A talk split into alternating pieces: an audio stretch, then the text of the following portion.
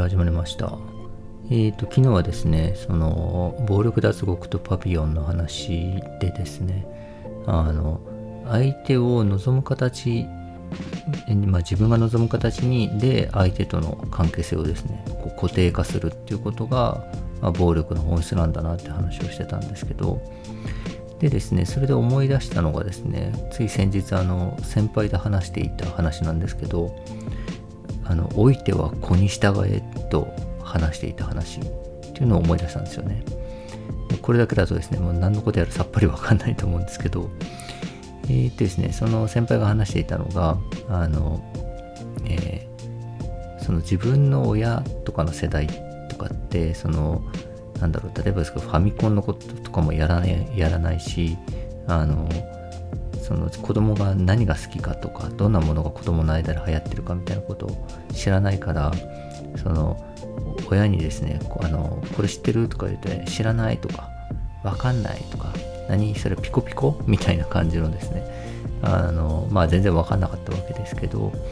えっ、ー、と、まあそのコンテンツ業界みたいなところにいるとですね、結構子供の好きなものみたいなことを、えー、分か分かってることが多いと。だから、その、えー、これ、これ知ってるとかって言ったら知ってるよっつって、それこんなんもあるんだよって、なんだったらもっと知ってたりすると。でですね、あの、知ってたりするんだけど、その先輩のですね、その、えっと、女性の友達がですね、まあ、お母さんなんですけど、えー、高校生の息子にですね、あの、これ知ってるってすごいマニアックな漫画をですね、こうやってパッて見せられたら、ああ、知ってる知ってる、持ってるよ、っつって奥から出してきたらですね、もうマジうざいっつってですね、すごいキレられてですね、で、だと。で、っていう話を聞いてですね、で、なんかその、そういうのはやっぱ良くないんじゃないかと。あの、その何でも知ってるよとか、あ、もっと知ってるよとかみたいな感じですね。子供がこれ知ってるっていうことにですね。で、あの、コンテンツ業界あるあるみたいな感じですね。知ってる知ってるみたいな、もっと知ってるよみたいな感じで行くのは良くないんじゃないかと。あの、自分たちのですね、その親がしてくれたみたいなですね。もう全然わかんないね。それ難しいなみたいな感じのですね。あの、全然ついてけへんわみたいな感じのですねあれすごい大事なんじゃないかっていう話を言ってたんですよねでえっ、とまあそのその人はですね実際に自分の子供がねまあそのこうやって分からないっていうことが大事なんじゃないかと思い始めてですねで自分の子供がこうあのこれ知ってるとかいう時にですねあのなんだろう知らない時とか前はえっ、ー、とじゃあ自分も同じもの見てみようかなみたいな感じですねその何が好きかを理解するためにその自分を見るようにしてたらしいんですよね。で、見たよとかっつって、で、こうだねみたいな話をしてたらしいんですけど、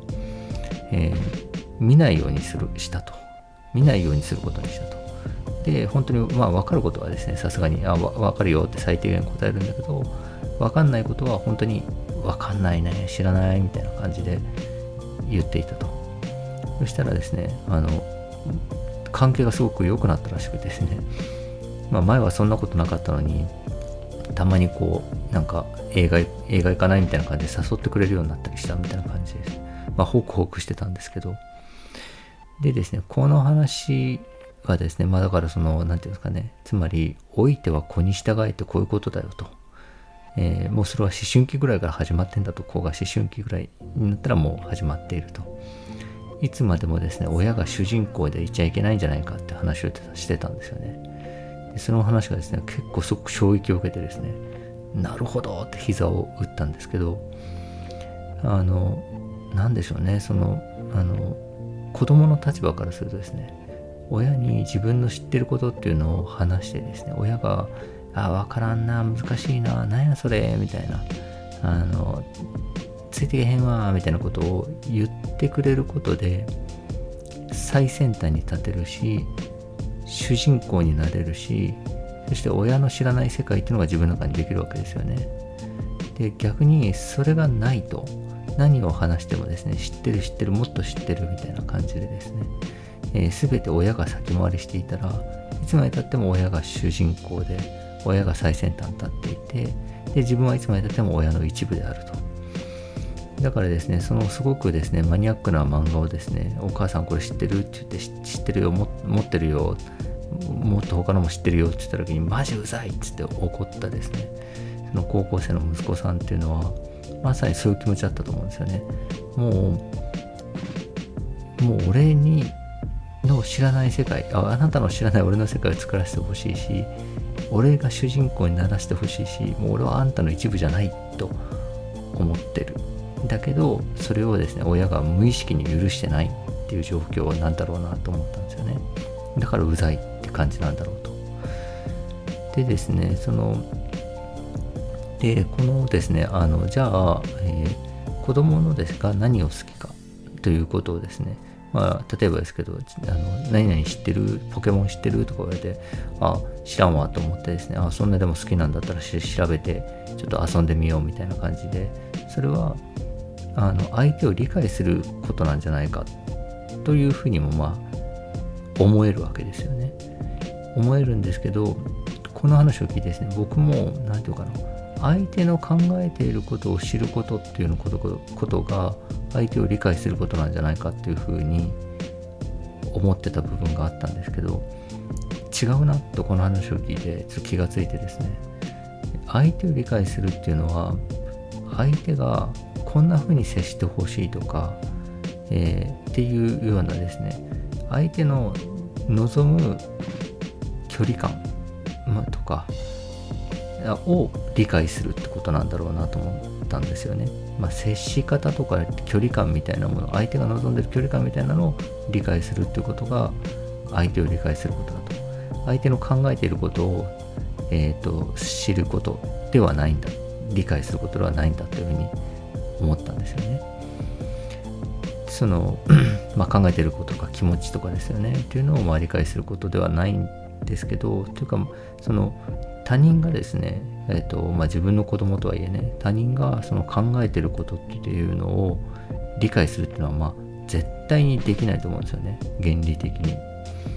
でですね原理的に絶対できないんですけどまあ危険なのはですねやっぱりえっ、ー、と例えばそこ子供がふんってなんかなんか知らない何があったか知らないけど拗ねてるとか怒ってるっていう時に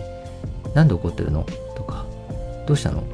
みたいな感じでですね。何かあったの？みたいな感じですね。ずかずかとですね今もうそのなんか怒怒りとか悲しみの中にいるもうほっといてほしいというオーラを出してるのにもうずかずかとですね聞いて聞いて聞いて言葉をなんか無理くり引き出してですねそうかそうかあなたは今こう思ってるんだね分かったみたいな感じをですね言うっていうのは本当に良くないんだなと思ってですね。それはその相手を理解することではなくてですね、だって相手の接してほしいっていう距離感とか接し方で全く接してないんで、相手のことは理解してないんですよね。なんですけど、えー、えっと、あ、そっかそっか、あなたはこう思ってるんだね、分かったっていう感じでですね、なんか知らんけど、その自分が思ってる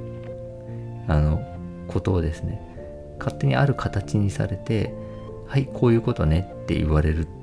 ということなのでまさにですねこの暴力脱獄とかですねパピオンで描かれたようなですね自分の思う形で相手との関係性を固定化するという、まあ、やっぱ暴力になりうるんですよね。だからこの相手を理解するということの何て言うんですかねあの本質ですよね。っていうのがこれめちゃくちゃ誤解されやすいというかなんだろうめちゃくちゃ間違いやすいなと思ったんですけど。でまあですねその思春期のまあ、反抗期みたいなのはですねやっぱそういうこう親の無意識の暴力ですよね。ああのに対する、まあ、やめてくれっていう、まあ、その意思表示だと思うんですけど。これですねやっぱ難しいのがあの子供の小さい時はですねやっぱ親の一部であることを子供が望んでいると思うんですよね。でまあ一番ねその極端な例で言うと赤ん坊とかはですねやっぱ肌身離さずですね一緒にいたいわけですよね。もうくっついてですねずっとおっぱい捨てたいみたいな感じなわけですけど。でですねまあもう少しですね大きくなってもまあその同じものをですね同じように見てほしいし知ってほしいと思ってるし、まあ、うちの子だと次男とかはもうまさにそんな感じですね。もうこれ知ってる？これ知ってる？これこれ見た？あれ見た？みたいな感じなんですけど。でもでですねまあ何だったらですね自他の区別が自分と他人のね自他の区別がついてなくて自分が見てるものはこの人も見てるし自分が知ってるものはこの人も知ってるんだっていうふうにですね無意識で思ってるケースもありますね。うちの次男とかねもう小学校6年生なんですけどまだそんな感じがするんですけど。でですねまあそういうふうにですね何ていうか子供はねそのある種親と一体化したいという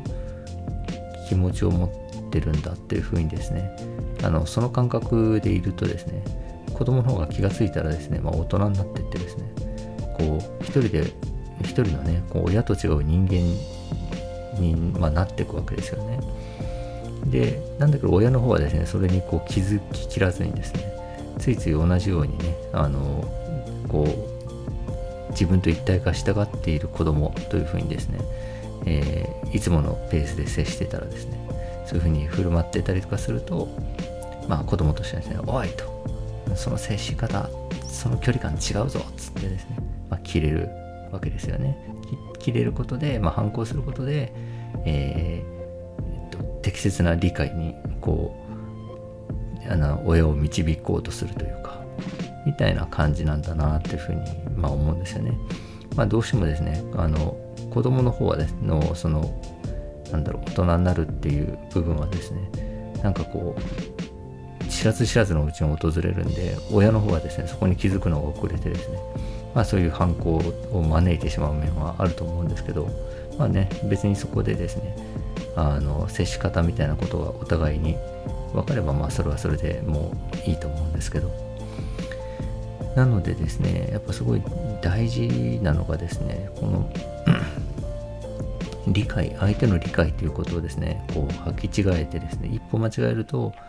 その暴力に落ちてしまうっていうののじゃあ何が分けるのかって言ったらやっぱフィードバックだなというふうに思うんですよね。その子供のですねその様子とかですねなんか望んでいる距離感とかですねみたいなものをやっぱつぶさに見てですねでそれを見てあこんな感じかなもう少し離れた方がいいのかみたいな感じですねフィードバックできてるとまあ相手のことをその理解した距離感みたいなことをまあ保てるとは思うんですよね。でこのフィードバックがまあその適切にできないってなるとちょっとやっぱ暴力味を帯びてくるしこのフィードバックをですねわざとしないとかってなるとあのもう完全なる暴力になると。でこう相手を自分のですねあの望む形のままにいさせる。それを乗り越えることをさせない。許さないっていうね。そのダスティン・ホフマンがですね脱獄しようって言っても看守がいなくてもですね足がすくんでしまうっていうような状態にですね、えー、追い込んでいくと、うん、それでそそこの状態にですね追い込むことができればまさに看守はいらないと、うん、もうあの心を縛ってるんで、えー、心を暴力で縛ってるんでちゃんと自分の思うままの姿にですね形心にのまま、えー、どんだけ離れててもですね居続けされるとまあこういうのがまあいわゆる毒親みたいな感じなんだろうなというふうに思ったんですよね。ということでですねまあそのえー、なんつなんでしたっけえー、老いては子に従えか老いては子に従えっていうのはまさにこうそのいつまでもねその自分が主人公になってると、えー、子供はですねそのそんな主人公の自分にですね一緒にいたいくっつきたい一体化したいと思ってる存在だと思ってるとよくねえよと。あのお前もう子供と思春期ぐらい来たんだったら老いてるから、うん、もうお前主人公じゃねえからと、うん、さっさとこの脇役になってですね。で子供に主役の座を譲ってあげなさいっていうのがですねこの「老いては子に従い」という言葉に込められていた意味なんじゃないかなというふうに思いました。